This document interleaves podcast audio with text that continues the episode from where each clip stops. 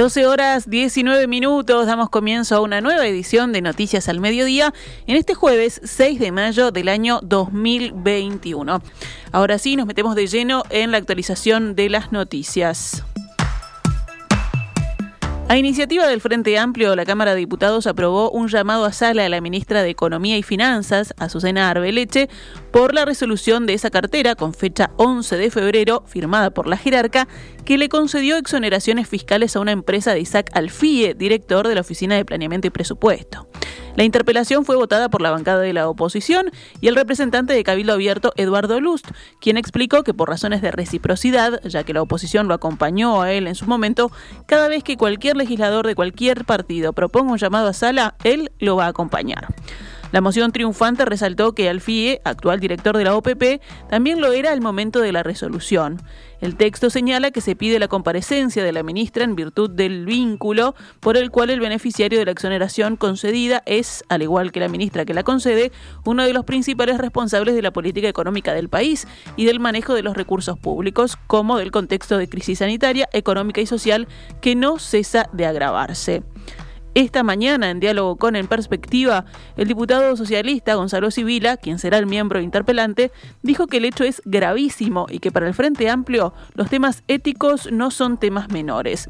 Tenemos que exigir responsabilidades políticas y discutir esto en ámbitos parlamentarios con instrumentos que están a nuestro alcance, dijo Sibila. La interpelación no se desencadena por el uso de los beneficios tributarios. La interpelación nosotros la definimos en marzo, una vez que se conoce la resolución, por la resolución en sí. O sea, lo que nosotros estamos cuestionando es la firma de una resolución por parte de una jerarca del gobierno con incidencia directa en el manejo de los recursos públicos, beneficiando a otro jerarca del gobierno que también tiene manejo directo de la política económica y de los recursos públicos. Alfi tuvo mucho tiempo para retirar esta solicitud, no lo hizo. Eh, entre el 11 de febrero y el 5 de marzo también hubo tiempo para renunciar a los beneficios fiscales, no lo hizo y sobre todo la ministra tuvo la posibilidad de no firmar y firmó. Entonces, eso para nosotros es un motivo más que suficiente para interpelar. Si esto no es un motivo suficiente para interpelar a un ministro en un país, eh, realmente eh, nos estamos habituando a cosas que este, no deberían ser normalizadas. Por el lado de quienes no acompañaron la moción, el diputado colorado Felipe Schipani argumentó que la exoneración a la empresa del FIE obedeció al legítimo derecho que tiene cualquier empresa de este país de acogerse a un beneficio legal presentado a fines del gobierno anterior y resuelto de acuerdo a lo que establece la ley. La Cámara de Diputados, con los votos de todos los partidos, dio el visto bueno a los jornales solidarios que estarán disponibles durante seis meses para mitigar la falta de empleo producto de la pandemia y que fueron propuestos por el Poder Ejecutivo en acuerdo con el Congreso Nacional de Intendentes. Pese a la votación unánime, hubo un fuerte debate desatado por una afirmación de la diputada blanca Nancy Núñez cuando dijo, estamos asistiendo a un cambio de modelo en la política social. Esta actual política pretende cambiar la dádiva. Este proyecto busca dar oportunidades laborales que no se obtienen cuando solo se ofrecen subsidios y terminamos en un asistencialismo. No estaría dentro de mis principios votar una doctrina que termina haciendo que los pobres nos deban algo. La locución de la legisladora oficialista molestó al Frente Amplio y la sesión fue suspendida durante unos minutos para que las coordinaciones partidarias calmaran el ambiente, según consigna el país. Al retorno a sala, el diputado del Frente Amplio, Carlos Varela, criticó la intervención de Núñez y dijo, esta fuerza política no merece agravios ni emboscadas. Martín Lema, que asumió el martes como nuevo ministro de Desarrollo Social, dispuso ayer una serie de cambios en la jerarquía de algunas direcciones de su cartera. La Secretaría Nacional de Cuidados y Discapacidad, hasta ahora a cargo de Gabriela Bassano, pasará a estar al mando del abogado Nicolás Scarella, persona de máxima confianza de Lema, según informa la diaria. Bassano pasará a desempeñarse como directora de discapacidad que depende de esa secretaría. La dirección de cuidados será encabezada por la trabajadora social y abogada Karen Sass, funcionaria de la cartera desde hace ocho años. La actual directora de Derechos Humanos del MIDES, Rosa Méndez, dirigirá el área de promoción sociocultural que estaba acéfala desde hace varios meses. La abogada Karina Goday será la nueva directora de Servicios Jurídicos y Notariales, cargo para el cual no se había designado jerarca desde que María José Oviedo pasó a ser directora general de Secretaría. El anuncio de los cambios se produjo al día siguiente de que Lema y la subsecretaria, Andrea Bruckman, mantuvieran reuniones con los directores de todas las áreas. Vamos con noticias de la emergencia sanitaria. En la explanada del Palacio Legislativo se está llevando a cabo una jornada de donación de plasma. La vicepresidenta Beatriz Argimón exhortó esta mañana a que las personas que estén habilitadas para hacerlo se acerquen al Hemobús y donen plasma. Solo tenemos el Hemobús aquí y desde temprano ya se están efectivizando donaciones, sino que también eh, se empezó por funcionarios y legisladores siguiendo por ciudadanos que sabiendo que esto estaba se acercan y quieren donar plasma y algunos sabiendo que también pueden donar sangre aquí, donar sangre. Bueno, recordemos que para poder donar se debe ser mayor de 18 años y menor de 65. La persona tiene que haberse recuperado de la enfermedad y haber pasado 14 días como mínimo y 3 meses como máximo. En el caso de las mujeres, eh, si están embarazadas, no pueden donar. El 99% de los médicos planeaba vacunarse contra COVID-19 y el 80% de los que ejercen la medicina de manera activa ya había recibido las dos dosis de inmunización, según una encuesta de la consultora Opción, hecha entre el 14 y el 16 de abril a pedido del Sindicato Médico del Uruguay, que hoy publica el semanario Búsqueda. Saida Arteta, secretaria médica del SMU, destacó la alta adhesión a la vacunación más allá de los problemas de trámite para acceder a la inmunización. El secretario de Presidencia, Álvaro Delgado, dio a conocer un acuerdo con Pfizer BioNTech por el que se acelera la llegada progresiva de las 3 millones de dosis de la vacuna contra COVID adquiridas por adelanto a esos laboratorios. Delgado explicó que en mayo se aumentará la cantidad de dosis semanales que arriben al país y se agregará un embarque extra, por lo que se espera llegar al medio millón de vacunas a fin de mes. El jerarca anunció que a partir de la segunda semana de mayo los envíos del laboratorio comenzarán a ser de 120.000 dosis en vez de las 80.000 que estaban llegando semanalmente a Uruguay. También indicó que hay que pensar en la vacunación del año que viene y en este sentido se negocia para obtener más dosis con los distribuidores actuales, pero también con los otros laboratorios, atentos a que es posible que se deba vacunar a menores de 18 años o haya que dar una tercera dosis de refuerzo. La Dirección General de Educación Inicial y Primaria informó que el regreso a las clases presenciales para los niños de 3 y 4 años se retrasará respecto al calendario inicial. El inicio para estos niveles no será el lunes 10 de mayo como estaba previsto, sino el martes 18 y el miércoles 12 respectivamente. El anuncio fue realizado a través de un comunicado en el que se detalla el regreso a la presencialidad de todos los niveles.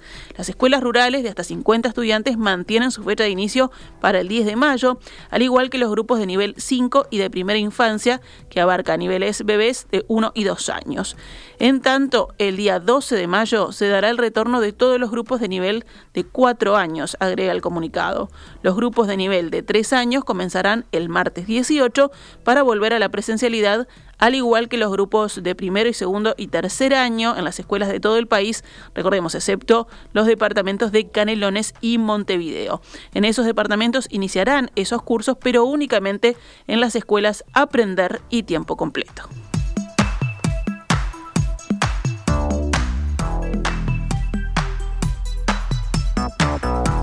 Vamos con otros temas del panorama nacional. El Sindicato Único Portuario y Ramas Afines, Supra, realizó ayer un paro de actividades de 24 horas en protesta por el acuerdo entre el gobierno y la empresa belga Katun propietaria del 80% de Terminal Cuenca del Plata, la única especializada en contenedores del puerto de Montevideo, por el cual quedó sin efecto el litigio que la compañía iba a iniciar contra el Estado uruguayo.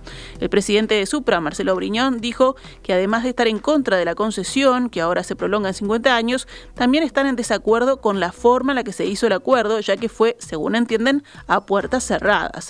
El gremio critica además que los barcos portacontenedores serán redireccionados con prioridad para atracar en la terminal especializada de la empresa belga, lo que provocará en definitiva un monopolio. El Supra considera que peligran unos 700 puestos de trabajo vinculados a la actividad portuaria y que se verían afectados por la reducción de la operativa a causa del redireccionamiento. Montecón, la principal competidora de la firma belga, ha manifestado también su rechazo al acuerdo y ha señalado que además de iniciar el camino legal correspondiente por la normativa firmada recientemente por el gobierno, si efectivamente no se establecen cambios, dejará de operar. Ayer compareció por segunda vez en el Parlamento el ministro de Transporte y Obras Públicas, Luis Alberto Heber, donde continuó dando explicaciones y detalles del acuerdo con la firma Catung Nazi, que implicó la extensión de la concesión en el puerto de Montevideo hasta 2081. En esta instancia, Heber defendió los elementos jurídicos del gobierno para llegar al acuerdo. El senador del Frente Amplio, Charles Carrera, dijo luego de escuchar al ministro, Quedamos preocupados por los intereses nacionales. El acuerdo crea un monopolio de hecho, privatizando uno de los principales ingresos del país por la entrada y salida de contenedores. El gobierno adoptó la posición de una empresa porque la situación litigiosa entre Catunas y Montecón viene desde hace años y se tomó la decisión de defender a una parte. Hoy, en perspectiva, el ministro Heber se refirió a algunos de los cuestionamientos que ha recibido por parte de la oposición, de la empresa Montecón y del sindicato. Cuando se dice que hemos otorgado un monopolio, no es cierto. Lo que hemos dicho a la Terminal Cuenca del Plata y a Catún Nazi es que vamos a aplicar la ley vigente desde el año 1994, la vigencia del artículo 72. Luego se refirió a la posibilidad que ha manejado Montecón de dejar de operar en el puerto de Montevideo. ¿Por qué no queremos que nadie se vaya? Y queremos que todo el mundo se regularice. Hay espacios que no están regularizados, bueno, regularicémoslos. Hay instancias en donde se está actuando con eh, permisos que no son correctos, que tienen que ser firmados, pues pongámoslo. Ordenemos la instancia jurídica del puerto porque la ley y el decreto reglamentario es lo que tiene que regir en el puerto. Y no las interpretaciones que llevan a una discusión del pasado que no hacen más que generar más enfrentamientos. Lo que queremos son soluciones para el puerto, soluciones para la terminal que ofertó y que ganó un espacio con derecho y con eh, la regla de juego del momento, y también soluciones para la empresa que eh, ha actuado en los muelles públicos durante todo este tiempo. La inflación anual bajó de manera importante en abril e ingresó por primera vez en tres años en el rango meta definido por el Banco Central, que se ubica entre 3 y 7%. En el cuarto mes del año, el índice de precios del consumo subió 0,5%, con lo que en el acumulado de los últimos 12 meses la inflación se ubicó en el 6,76%. El Instituto Nacional de Estadística informó también que en lo que va de 2021, el IPC aumentó 3,59%. El precio de los lácteos en los mercados internacionales se ubica en promedio en 4.162 dólares por tonelada, según la licitación de esta semana de la neozelandesa Fonterra, que sirve de referencia a nivel mundial. Si bien en esta instancia se dio una leve baja del 0,7% en el precio, los valores continúan siendo muy buenos en relación a la situación que este sector atravesó en los últimos años y favorece al sector lácteo uruguayo, que ha pasado problemas serios. En el caso de la leche en polvo entera, que es el producto lácteo más exportado de Uruguay, el último valor de referencia se situó en 4.115 dólares por tonelada, lo que implicó un leve aumento en relación a la segunda licitación de abril, un aumento del 0,7%. La encuesta de expectativas empresariales de Exante señala que a pesar del agravamiento de la situación sanitaria desde la anterior edición del sondeo, se mantiene un clima de expectativas relativamente favorable. 55% considera que el clima de negocios es bueno o muy bueno y el 79% opina que la situación económica será mejor al cabo de un año. Exante destaca que a su vez en ese sondeo se da una nueva revisión al alza de las expectativas empresariales respecto al ritmo de crecimiento económico que tendrá Uruguay dentro de tres o cuatro años. También predominan las respuestas positivas en lo que hace al panorama de las propias empresas, aunque siguen siendo más extendidas las expectativas de aumento de la producción que de mejora de la rentabilidad y de incremento de la inversión. A su vez, siguen siendo relativamente pocas las empresas que planean incrementar el empleo durante el próximo año. Esta mañana, en perspectiva, la economista Tamara Yandi se refirió a cuánto agregan todos esos resultados de la encuesta al diagnóstico del escenario 2021 que hacen en Exante.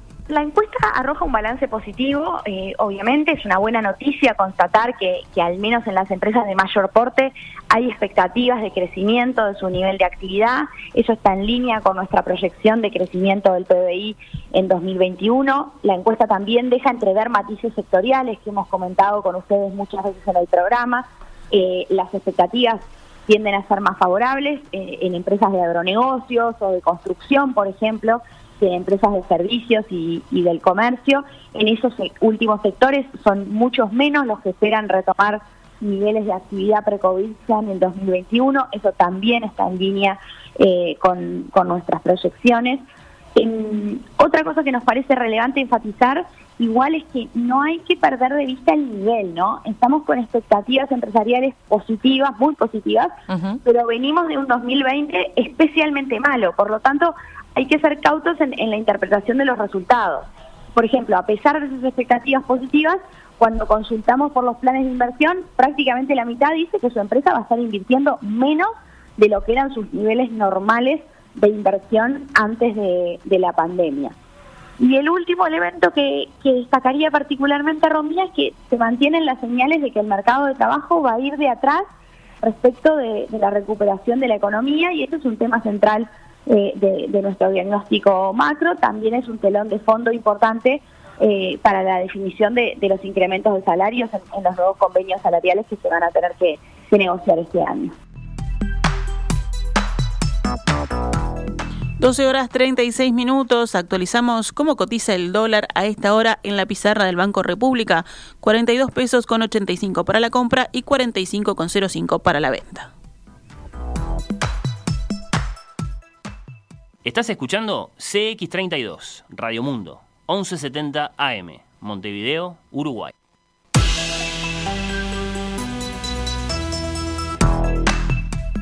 12 horas 38 minutos, vamos al panorama internacional en noticias al mediodía. El presidente ruso Vladimir Putin se dijo favorable hoy a la idea de liberar las patentes de las vacunas anti-COVID-19, un día después de que Estados Unidos lanzara la propuesta con el fin de acelerar la producción y distribución de los inmunizantes. Por supuesto, Rusia apoyaría una idea así, dijo Putin en una reunión consagrada a la pandemia y transmitida por televisión, en la que pidió al gobierno ruso que estudie esa posibilidad. En las condiciones actuales, como ya lo dije en muchas ocasiones, no hay que pensar en sacar ganancia máxima, sino garantizar la seguridad de la gente, declaró. Rusia ha creado cuatro vacunas hasta ahora, comenzando por su producto principal, la Sputnik V, una de cuyas versiones de una inyección en vez de dos de Sputnik Light, o sea, Sputnik ligera, fue homologada por las autoridades sanitarias hoy. Putin se reunió de esta manera a Estados Unidos, se unió de esta manera a Estados Unidos, que anunció el miércoles que es favorable a la liberación de las patentes. No hizo, sin embargo, la más mínima referencia a esta proposición de Washington, sino que la describió como una idea de Europa. Y en Europa nos quedamos porque la Unión Europea añadió a Israel a la lista de terceros países cuyos viajeros puedan acceder a su territorio, vacunados o no contra COVID-19, según informó hoy mediante un comunicado. Revisada regularmente, esta lista se había limitado desde enero a seis países, Australia, Nueva Zelanda, Ruanda, Singapur, Corea del Sur y Tailandia. China está incluida bajo condición de permitir la entrada a su territorio de viajeros de la Unión Europea, algo que no es el caso actualmente. Para establecer su lista, los europeos se apoyan en la situación epidemiológica y la respuesta global al COVID-19, así como en lo fiable de la información y fuentes de datos disponibles, recuerdan un comunicado de prensa el Consejo de la Unión Europea. La reciprocidad debe tener también, eh, se debe tener en cuenta caso por caso, agrega el texto.